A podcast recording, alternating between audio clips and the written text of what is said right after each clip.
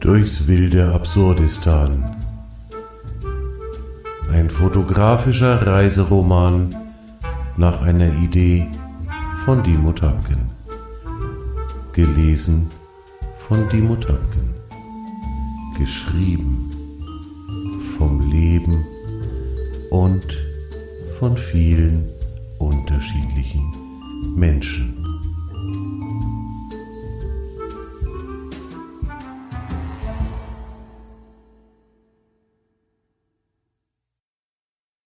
Es geht in den Süden.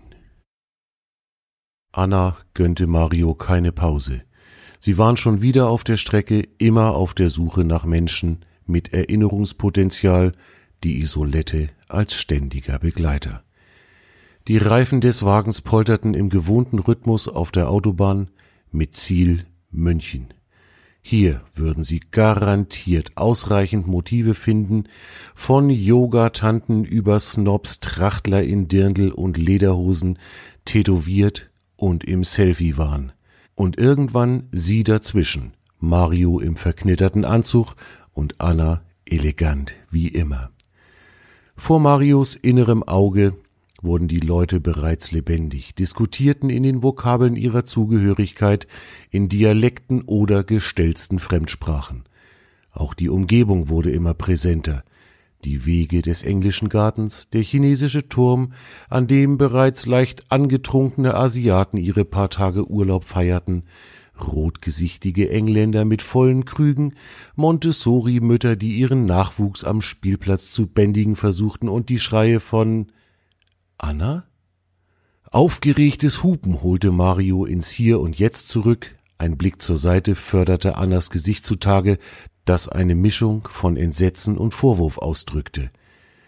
Auf der A9 zu sterben war jetzt nicht unbedingt mein Ziel, warf sie sarkastisch ein, was Mario mit einem Vielleicht gibt's ja ein paar verrückte Rettungskräfte zu entschärfen versuchte. München zeigte sich in der bekannten Weise für Deutsch zu Italienisch, für Italienisch zu Deutsch, für sauber zu schmutzig und für schmutzig zu sauber und überall Verkehr. Die Zahl der Obdachlosen schien sich von Mal zu Mal zu erhöhen, was sicherlich nicht nur an den exorbitanten Mieten der bayerischen Hauptstadt lag. Immerhin zeigten die vorwiegend männlichen Bewohner der Hauseingänge einen gestiegenen Komfort, was sich in durchaus modernen Schlafsäcken, mobilen Bettgestellen bis hin zu frisch bezogenen Kopfkissen in Luxusgröße und mit Gänsefederfüllung zeigte. Die Isolette war mit dem letzten 120er Rollfilm bestückt, Mario musste sich um Nachschub kümmern. Eine passende Adresse war das große Fotofachgeschäft in der Nähe des Sendlinger Tors, obendrein auch noch gut zu erreichen. Das Angebot war überraschend gut von Kodak Farbfilmen über Schwarz-Weiß in verschiedenen ASA-Werten, von Kleinbild bis 120er Rollfilm war im Kühlschrank wirklich genug Auswahl. Probieren Sie den Kodak T-Max 400, der hat viel Reserven, empfahl eine Verkäuferin, die schon durch ihr Alter Kompetenz ausstrahlte. In welcher Kamera wollen Sie den Film denn verwenden? Routiniert griff Mario in sein Jackett und zog die alte Aqua hervor. Ein besonderes Lächeln umfing ihr Gesicht. Ach, eine Isolette, die habe ich in meiner Lehre zum letzten Mal gesehen, bei einem Kunden. Verrückt, womit die Leute so auf Bildertour gehen. Sind Sie denn zufrieden? Anna nickte, schließlich kannte sie sich am besten mit dem Lichtfänger aus, und auch Mario hatte mittlerweile genug Erfahrung mit Negativen, mit Begriffen wie Vignettierung, Verschluss oder Blende. Das wirklich Erstaunliche war, dass man rein von der Aufnahme sicherlich nicht auf eine Kamera aus den 50er Jahren schließen würde, wenn man nicht vergisst, den Film weiterzuspulen. Auf dem Weg zur U-Bahn-Station kamen sie an einem Musikhaus vorbei, das mit einer riesigen Schaufensterfront, glänzendem Messing, silbernen Blockflöten, polierten Gitarren und Flügeln lockte. Mario zog die Augenbrauen hoch und deutete mit seinen Augen, dass sie hier durchaus fündig werden könnten. Unter Musikern gibt es immer Verrückte. Wärme und der Geruch nach Instrumenten umfing sie schon beim Betreten des Refugiums der audiophilen Fraktion. Mario entledigte sich seines Jacketts, um nicht gar zu sehr zu schwitzen. Sie schauten sich in allen Etagen um. Anna interessierte sich für die Streichinstrumente, was ein junger Verkäufer zum Anlass nahm, das ungleiche Pärchen als Kunden zu betrachten. Dass er selbst zum interessanten Objekt werden würde, war zu dem Zeitpunkt weder ihm noch Anna und Mario bewusst. Wie kann ich Ihnen helfen? sprach er Anna an. Wir haben eine große Auswahl an klingendem Holz. Mit ihrer angenehmen Stimme wies Anna darauf hin, dass sie nicht unbedingt in Kaufabsicht hier gelandet waren, sich aber durchaus mal umschauen wollten. Kein Problem, antwortete der Verkäufer. Wenn Sie etwas brauchen, rufen Sie einfach nach Oliver, das bin ich. Oliver Tonewood. Das bestätigte auch das Namensschild, das auf seinem Hemd mit einem Magneten befestigt war. In dem kleinen Raum der Streichinstrumente hingen Violinen, von der kleinsten Viertelgeige für Kinder bis zu Vierviertelinstrumenten in hellem Holz oder mit dunklem Schellack überzogen und strahlend blanken Saiten. Anna griff nach einer Bratsche, die eine besonders schöne Maserung im Holz hatte. Oliver kam mit schnellem Schritt. Meine Dame, das ist eine besonders gute Wahl, was mit seiner leicht gehetzten Aussprache eher für ein Leute, das Ding ist definitiv arschteuer im Bereich der Metabotschaften angesiedelt war. Mit einer gelassenen Handbewegung griff Anna nach einem Bogen und spielte das Instrument an. Olivers Gesicht entspannte sich, auch Mario staunte nicht schlecht. Und nun der Herr Detektiv, sprach Anna und reichte Mario das teure Instrument. Ob das eine gute Idee ist, stotterte der und nahm die Bratsche, wie er es bei Anna gesehen hatte. Marios Finger hatten keinen Platz auf dem schmalen Hals aus edlem Ebenholz, was ihn spontan an die Grimmschen Märchen und deren Vergleich mit schwarzen Haaren von diversen Protagonisten erinnerte. Wenn Mario nicht zuvor gehört hätte, wie wohlklingend die Bratsche bedient werden könnte, wäre er von den Tönen entsetzt gewesen, die er mit dem Bogen produzierte. Immerhin sorgte es für eine gewisse Erheiterung bei Oliver und Anna gleichermaßen. Hm, vielleicht brauchen wir etwas Größeres, ein Cello möglicherweise, feixte Oliver. Aus Gründen der Risikominimierung stellte er für Mario eine elektronische Version vor einen Stuhl, auf dem dieser Platz nehmen sollte. Mit einem Plop wurde ein Lautsprecher angeschlossen und Oliver reichte Mario den Bogen. Wie bei allen im Raum befindlichen Instrumenten glänzen die Saiten aus poliertem Stahldraht. Mario setzte sich also in Positur, griff nach dem Hals und Oliver fasste seine Rechte mit dem Bogen. Der erste Strich ging über die tiefe Seite. Plötzlich spürte Mario Annas Hand auf seiner linken, wie sie seine Finger sortierte und die Saiten niederdrückte.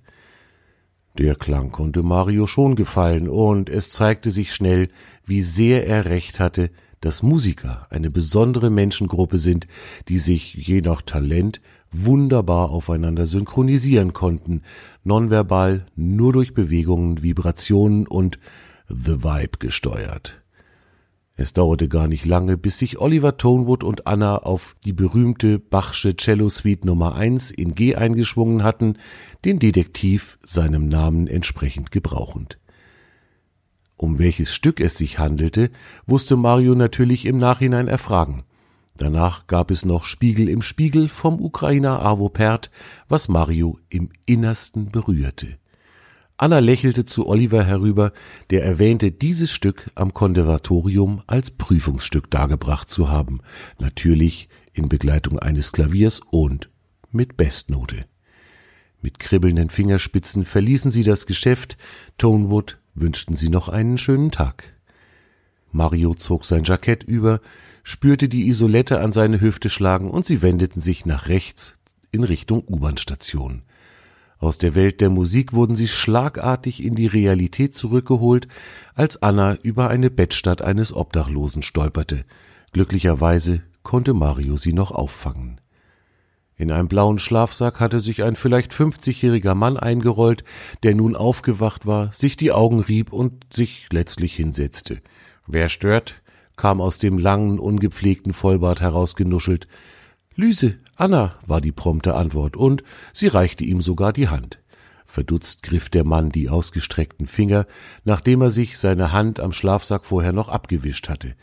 Claude Richard, antwortete der Obdachlose, nicht zu verwechseln mit Clochard, grinste er herüber. Sehr erfreut, entgegnete Anna charmant, wie immer. Meine Mutter war ein Fan von Claude Debussy und musste mir ausgerechnet seinen Vornamen geben, wie eine self-fulfilling prophecy. Das nenne ich mal Ironie. Mario musste lachen. Der Typ war seinem Schicksal doch derart ergeben, dass ihm immer noch eine Prise Humor geblieben war.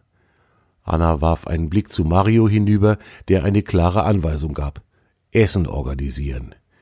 Eine Bäckerei verkaufte Mario zwei Baguettes und etwas Käse sowie drei Flaschen Wasser und drei Kaffee to go. Als er zurückkam, war Anna schon in einem tiefen Gespräch mit Claude. Sie lachten, in ihrem Auge sah Mario aber eine Träne, die sicher nicht vom Humor des Clochards zeugte. Claude war Professor für Philosophie, erklärte Anna, bis Verleumdungen ihn seinen Job kosteten. Ich hab mich davon nie wirklich erholt, sprach Claude, und seine Lachfalten verschwanden.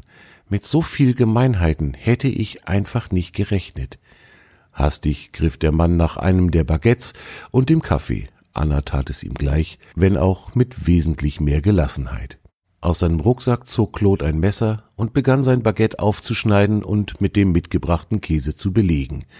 Leute, was hab ich für einen Hunger gehabt, begann Claude mit vollem Mund zu sprechen, und der Kaffee, so heiß, ist perfekt, sprach's und pimpte den Kaffee mit einem Schuss aus seiner kleinen Flasche. Ich hatte bis zu dem Tag meine Stimmen im Griff gehabt, erzählte er, während er zwischendurch immer wieder am Kaffee nippte. Also ihr wisst schon, ne? Multiple Persönlichkeit. So bekloppt wie das klingt, ich konnte meine Ideen immer mit mir selber diskutieren.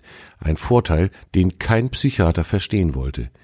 Bis auf die eine Stimme war ich mit allen glücklich, weil sie verschiedene Seiten aufgezeigt haben, eine vernünftige, ich hab sie Platon genannt, sie war mein Fundament.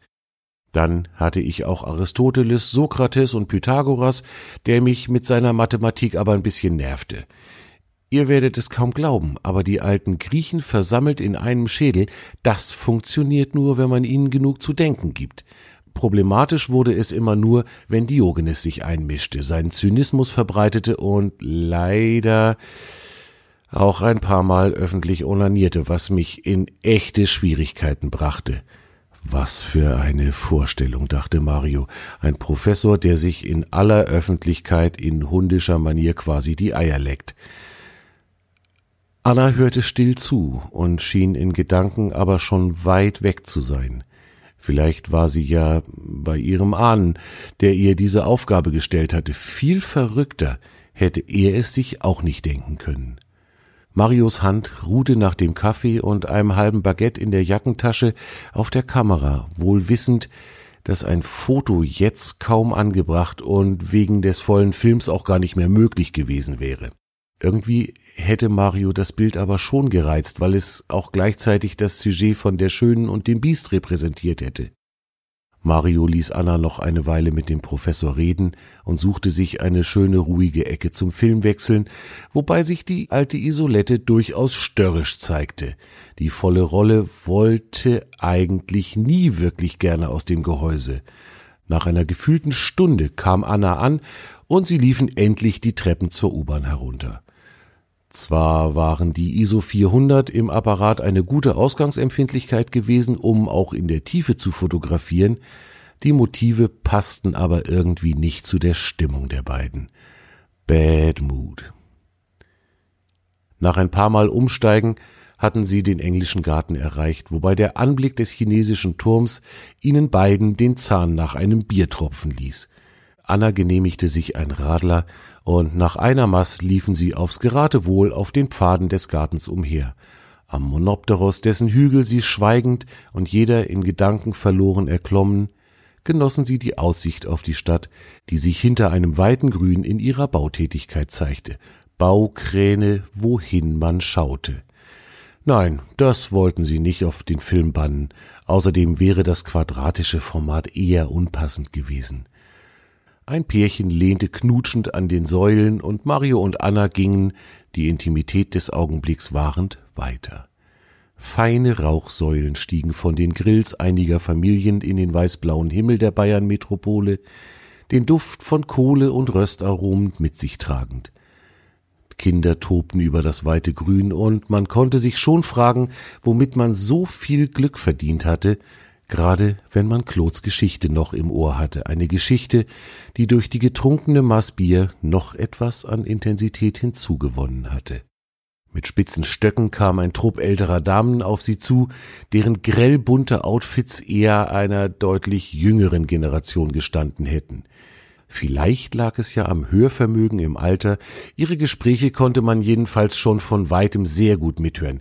Schau mal, wie in einem schlechten Film, die Frau da drüben, viel zu elegant und der Kerl, wie Peter Falk als Columbo. Jetzt fehlt nur noch so ein alter Wagen und eine Zigarre, lästerte eine der Alten. Ach, so schlimm sehen die doch gar nicht aus. Ein bisschen wie Ingrid Bergmann und Humphrey Bogart in Casablanca. Was habe ich den Film geliebt? Und dabei war Humphrey alles andere als schön, konterte die andere. Wenigstens ist sie nicht so ein sprödes Gestell wie die Catherine Hepburn in African Queen, den mein Alfred immer so gerne angeschaut hat, ergänzte eine dritte.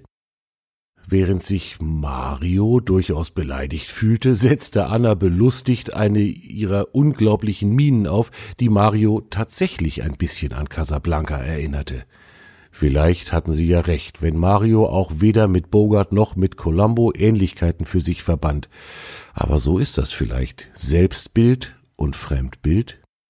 Die Menschenmengen im englischen Garten veranlassten die beiden, diesen Ort zu verlassen, und auf Empfehlung einer Passantin wendeten sie sich dem Westpark zu. Notiz an mich, ich brauche unbedingt neue Schuhe, mit denen ich solche Laufstrecken besser hinkriege. Oder ein Elektroroller? Dachte Mario bei sich. Sie erreichten den Westpark an seinem Biergarten, den sie wegen eines Flohmarkts aber links liegen ließen. Die zum Kauf angebotenen Objekte waren im Wesentlichen Ramsch, der eher Nippesjäger animieren würde. Eine alte Kamera fiel Mario in die Hände, eine Minox 35, die einem Detektiv durchaus gut gestanden hätte. Ob sie allerdings noch funktionieren würde, das wäre ein Glücksspiel, Sie überquerten die Brücke über eine der Verkehrsadern der Stadt und fanden sich auf einer großen Wiese wieder. Rechts ging es zum Rosengarten, der wiederum einen Biergarten offerierte, ein durchaus erstrebenswertes Ziel. Natürlich nahmen sie nicht den direkten Weg, die frisch geladene Isolette hungerte ja immerhin nach Motiven. Und die Motive kamen. Völlig unerwartet standen sie vor einem chinesischen Tempel beziehungsweise vor dem, was man in Europa dafür hielt. Umbaut wie das, was Mario im Yuyuan-Garten in Shanghai gesehen hatte, Wasserläufe, Steine, Lampen, ein Pavillon, ein kleines Paradies, das sich eine Studentin als Platz zur Lektüre und zum Lernen auserkoren hatte. Sie suchten einen schönen Blick, Mario prüfte die Belichtung mittels Handy-App, Blende, Belichtungszeit, Entfernung einstellen, Verschluss spannen und mit leisem Klick war das Bild im Kasten. Ein paar Meter weiter fand sich eine thailändische Sala mit Buddha-Statue, die sich der Isolette quasi als Motiv aufdrängte. Später zeigte sich, dass genau dieses Foto besonders gut gelungen war. Die zweite Maß des Tages schmeckte besonders gut, weil sie eine Belohnung für so viele gelaufene Schritte darstellte. Für den nächsten Tag hatte Mario eine Idee, ein Abstecher ins Allgäu. Er hatte in Isny bereits vor Jahren sehr skurrile Menschen erleben dürfen und er hoffte im Stillen, dass sie Ähnliches in Kempten ebenfalls zu Gesicht bekommen würden. Isny hatte sich in Marios Gehirn förmlich eingebrannt, nachdem er dort einer der skurrilsten Personen in seinem Leben begegnet war. Es war ein wunderbarer Sommertag, an dem er das Gefühl hatte, in der Stadt seien alle Kliniktüren gleichzeitig aufgegangen, was aber letztlich daran lag, dass die Stadt ein Kurort ist. Menschen in Rollstühlen und mit den merkwürdigsten Körperkrümmungen wurden von Pflegepersonal durch die Stadt geschoben und genossen die Wärme der Sonne so auch jener, den Mario vermutlich bis zum Lebensende in Erinnerung behalten würde. Ein schlanker junger Mann saß beim Kaffee, mit weißem Hemd und schwarzer Weste darüber, machte er einen ziemlich adretten Eindruck, der allerdings durch eine schwarze Jogginghose sowie Businessschuhe ohne Schnürsenkel und Socken doch irgendwie ad absurdum geführt wurde. Das machte auch der Hut auf dem Kopf nicht wett. Zunächst hatte Mario ihn nur von hinten gesehen. Als der Mann sich aber umdrehte, sah Mario, dass er sein Gesicht nur zur Hälfte rasiert hatte. Links war die Haut blank geschabt, rechts ein Vollbart. Auch fielen Mario nun bunte Federn am Hut auf. Als der Mann sich ein wenig anders hinsetzte, konnte Mario auch seine rechte Hand sehen, die in einiger Verrenkung der Finger bunt lackierte Fingernägel erkennen ließ, deren beachtliche Länge so mancher, man möge die Vorurteile entschuldigen, so mancher Chefsekretärin gestanden hätten. Die Bewegungen des jungen Mannes schienen zwar von einer Lähmung gekennzeichnet zu sein, was aber nicht die Selbstverständlichkeit und sein Selbstbewusstsein geschmälert hatten. Es schien seine Art gewesen zu sein, zu zeigen, so sehr ich körperlich halbiert bin, so gut kann ich damit umgehen. Mario erzählte Anna von der Begegnung, und so nahmen sie sich das Allgäu vor. Einen kleinen Abstecher mussten sie vorher aber noch nach Laubheim machen, ein kleines Städtchen, wo Mario ein paar notwendige Ersatzteile für den Wagen organisiert hatte.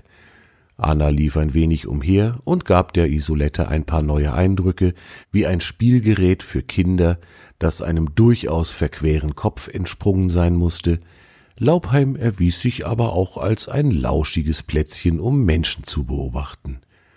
Unterwegs kamen sie an dem Örtchen Eu-Mittelberg vorbei, wo auf einem Plakat ein Oldtimer-Treffen beworben wurde.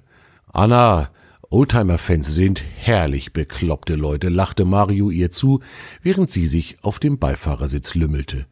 Ach ja, antwortete sie schnippisch, dann bitte ich um Beweise. Kein Problem, reden wir Benzin, sprach Mario und suchte einen Parkplatz. Er hatte nicht untertrieben. Die Besitzer der antiken Fahrzeuge waren nicht weniger schrullig als ihre Mobile, oft auch mit denselben Narben der Zeit, wie sie sich in Lack und Blech gefressen hatten. Manche Fahrzeuge waren aber auch geputzt und poliert, wobei ihre Besitzerinnen ebenfalls den Schein ewiger Jugend zu versprühen versuchten blitzender Chrom, wohin das Auge schaute, neugierige, große und kleine Besucher und wissend blickende Besitzer ein visueller Hochgenuss. Nun war das Treffen nicht so groß, dass man einen ganzen Tag hätte verbringen müssen, und so groß war auch Annas Interesse wieder nicht, um nicht den restlichen Weg nach Kempten noch in Angriff zu nehmen. Als sie ein bisschen durch die Einkaufsstraßen von Kempten bummelten, zeigte sich die Absurdität der Welt auf eine ganz unerwartete Weise. Wir sind keine Zeugen Jehovas, ein Schild, das nur zum Kopfschütteln einlädt. Christliche Eiferer hätte man eher in Amerika erwartet, aber in der höchstgelegenen Stadt Deutschlands mit 750 Metern über dem Meeresspiegel wohl eher nicht. Das schöne Wetter lockte nicht nur potenzielle Käufer in die Shoppingmeile der Stadt, sondern auch Musikstudentinnen, die sich ein paar Euros dazu verdienen wollten. Hier war Beobachten der Menschenmenge viel interessanter als die Gespräche mit den Musen. Vielleicht war es die Müdigkeit in den Beinen, die visuellen und akustischen Eindrücke der letzten Tage, dass sie schweigend die letzten Meter zum Auto über die Illerbrücke nahmen, natürlich nicht ohne der Isolette noch einen Ausblick zu gönnen.